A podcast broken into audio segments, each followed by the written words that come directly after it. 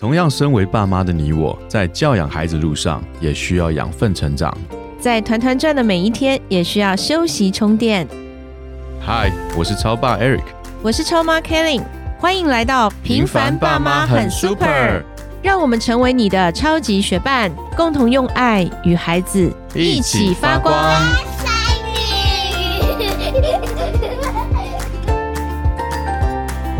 嗨，我是超爸 Eric。Hello，我是超妈 Kelly。嗯，记得我们前面讲过爱的五种语言吗？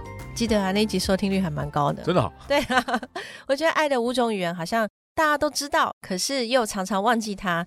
所以我们那两集节目有上下集，我觉得回想蛮好的啦。你要不要再复习一下？爱的五种语言，大家就往回听。在这一集时间有限，我们要进入新的主题，我们就不要复习了。哎呦，好，其实借由那个概念，我们就知道其实孩子都不一样。嗯，孩子的需求也不一样。是，那我们如何去判断孩子的？比如说他是什么样子类型的孩子？嗯，他可能是偏向于哪一个类别？这样说好了，其实每一个人都不一样。嗯，真的没有一模一样的两个人。我们自己作为父母，家里三个孩子，我们就知道，同样都是我们生的啊，就差别很大。那我们之前讲到，就是从爱的语言，让孩子来感受到他是被爱的。当我们开始去练习，哎，我们跟孩子之间、跟夫妻之间，我们就开始有更多去感受到爱的感觉。那孩子有了这样的感觉，其实他也比较能够爱人嘛。那这一集呢，其实我们要从另外一个角度来看孩子的教养，从孩子的独特性来因材施教。因为家里面如果你们有两个孩子、三个孩子以上，那你发现他们是很不同的。你如果用一招来对付他们，其实常常会没有用的。所以在这一集，我们主要是要分享一本书，叫《孩子不同需要不同》。它是用 DISC 的行为风格模式来了解孩子的独特。其实这个不只是孩子哦，你还了解自己。当你了解自己跟孩子的不同，每一个孩子的独特性，那你就可以用对力气来应对他们，用对方法来管教他们、教养他们，减少在家庭里面的摩擦。对，所以这个东西叫什么？叫 DISC。对，等下在节目的后面我们会继续往下讲。那我觉得其实 DISC 它只是一个方法了，它并不是绝对，因为现在有很多的方式，对，有很多的测验嘛。其实我们也做过好几种不同的测验，像香港很多家庭或者是很多企业他们在做的采析哦，采析对，也是那或者是 DISC，其实它都是一个自我评量的一种方法，去评量我们大概行为或思考的模式习惯于哪一种。那他不是绝对，就是我平量我就被扣上标签或扣上帽子，我就是这样的人。我很容易走进那个误区，哎。但其实不是，他只是让我们可以彼此去了解，为什么有些人他就是很急，那有些人他就喜欢慢慢比较谨慎，那有一些人就会觉得他执行力很强，他想到什么他就要去做，在做的当中他去调整或者去从错误里面学习。但有些人他就是要谨慎，他必须评估，他先收集数据，然后他衡量评估完之后他再行动。你就发现，其实他有对错吗？他没有对错。可是，当你了解你的孩子是不同的模式的时候，你在跟他应对。比如说，我是一个很急的妈妈，我比较急，我做事情我就是去，我决定了我就去。就像我可以早上八点钟买机票，然后下午一点我已经到北京，因为我觉得我要做我就去做，而且我去做了以后，我才会知道我做了会有什么结果。是，我是这样，但是我的孩子就不是啊，他们会觉得你很不可思议耶。就是你是社牛是不是？对 对，就是他会觉得我连排个麦当劳都要跟人家讲话，然后我女儿就会觉得妈你怎么这样？就他会觉得很奇怪，因为他就不是这样的人。所以在 DISC 这样的一个评量里面，我们是完全对角的象限。这个待会慢慢跟听众朋友讲。那我们为什么这一集想要讨论这个？其实，在我们的家庭里面，我自己觉得这个是很有帮助的，因为你首先认知到你的孩子每一个真的是不同，而且跟你很不同。因为我们常常父母亲会陷入一个误区，就是我觉得这个是对他好啊，这个方向为他的未来规划是有帮助的。对我们父母常常进入这个误区啊，就觉得我给他安排，他现在就是要学好音乐啊，他有多项才能啊。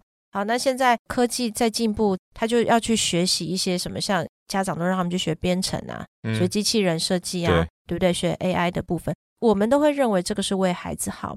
但其实有的时候，孩子他们被逼着去这么做的时候，他们在里面是有一点，就是说反弹的，或者是常常就是父母亲会有冲突，甚至就是我们花了很多力气，可是我们没有帮助孩子有最好的发挥，那导致孩子独立成人了以后，他就发现其实他好像也没有特别强的地方，他可能会觉得我好像很平庸，或者是我只是在这个教育里面的一个部分而已，我只是考了一个很好的学校。大部分人，我自己回想，我会这样觉得。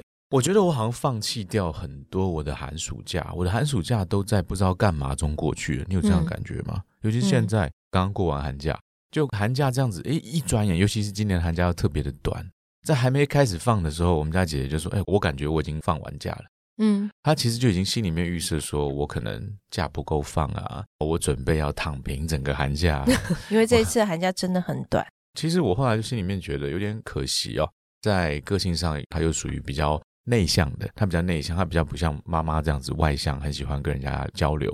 我说，如果他要躺在房间躺，或者是这样真的躺平的躺这么久的话，其实我就觉得很可惜。在那个时候，我就跟他说，通常呢，我们时间过得快又觉得精彩的话，你会觉得哇，真是值得。而你如果说慢慢的让时间这样过完，你其实大部分时间你会感觉其实都是浪费掉的。然后我就刚好在网上看到一个很精彩的段子，小朋友哦，非常小那种。甚至于比我们家妹妹年纪都小的小男生，在家里踢足球，他就是踢踢踢，他能够把球这样子控制的很好，让球完全不会掉到地上，非常的好。然后甚至于女生翻跟斗啊，或者是女生操控啊，就是你会发觉说，哎，其实不是说放假还是要去去去读书，或者是弹钢琴，或者是任何我们父母亲脑袋里面想的那些才艺，哎，是任何的方面，游泳游得很好也是一个方式。或者是他本身喜欢呃很多，我看到好多，我就说哇，这些小朋友真的太厉害，厉害到不溜冰，他能够溜冰溜花式溜冰溜得非常非常的棒，我都看到。我说你看这些人，他在看的当时他就说哇，这些都练过吧？我说对啊，他并没有躺平啊，他没有耍废啊，他正好是借由假期的时间花了很长时间在这上面，所以我觉得其实我们可以去协助他，看到他的性向之后，在这个里面去帮助他，让他能够去好好的善用他的时间。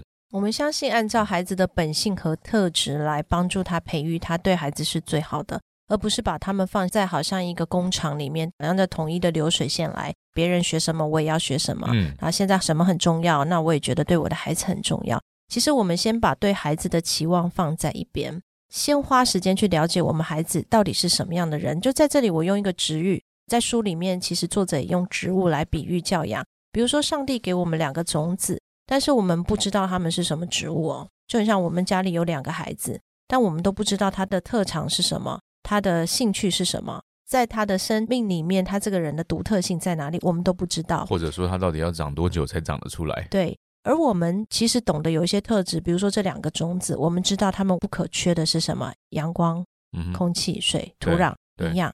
那我们把这些它必须要有的给它之后，它开始发芽。然后慢慢开始长出来了，你就发现，哎呦，原来它们是不一样的。它们一棵是苹果树，一棵是橘子树。那这个时候，你还用一样的方式去培育它们吗？去帮助它们长大吗？你就开始有了不同的方法。你开始会去找寻，哎，我怎么样去把苹果树种的又大又好，又那个果实累累？那橘子树该怎么去栽种？你就开始会去找方法，然后给这两个不同的树去有不同的培育的方式。那我们的孩子，其实作者说。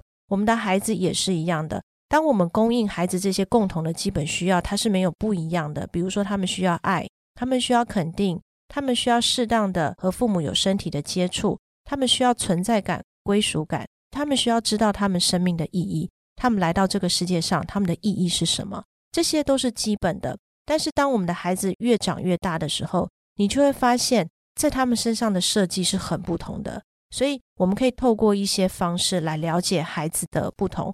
针对这个不同呢，我们就可以跟他有一个不同的互动，然后可以知道我们跟孩子之间是互补的，还是某一些性格上面我们是抵触的。比如说，我就是一个很急性子的，那我的孩子呢，他可能是一个慢慢的，他就喜欢多一点思考的。那在这个冲突当中，我们就发现我们的行为模式是这样，所以常常就在某一些事情上面就有冲突。对，好，一个说快一点，快一点，另外一个就觉得有什么好急的。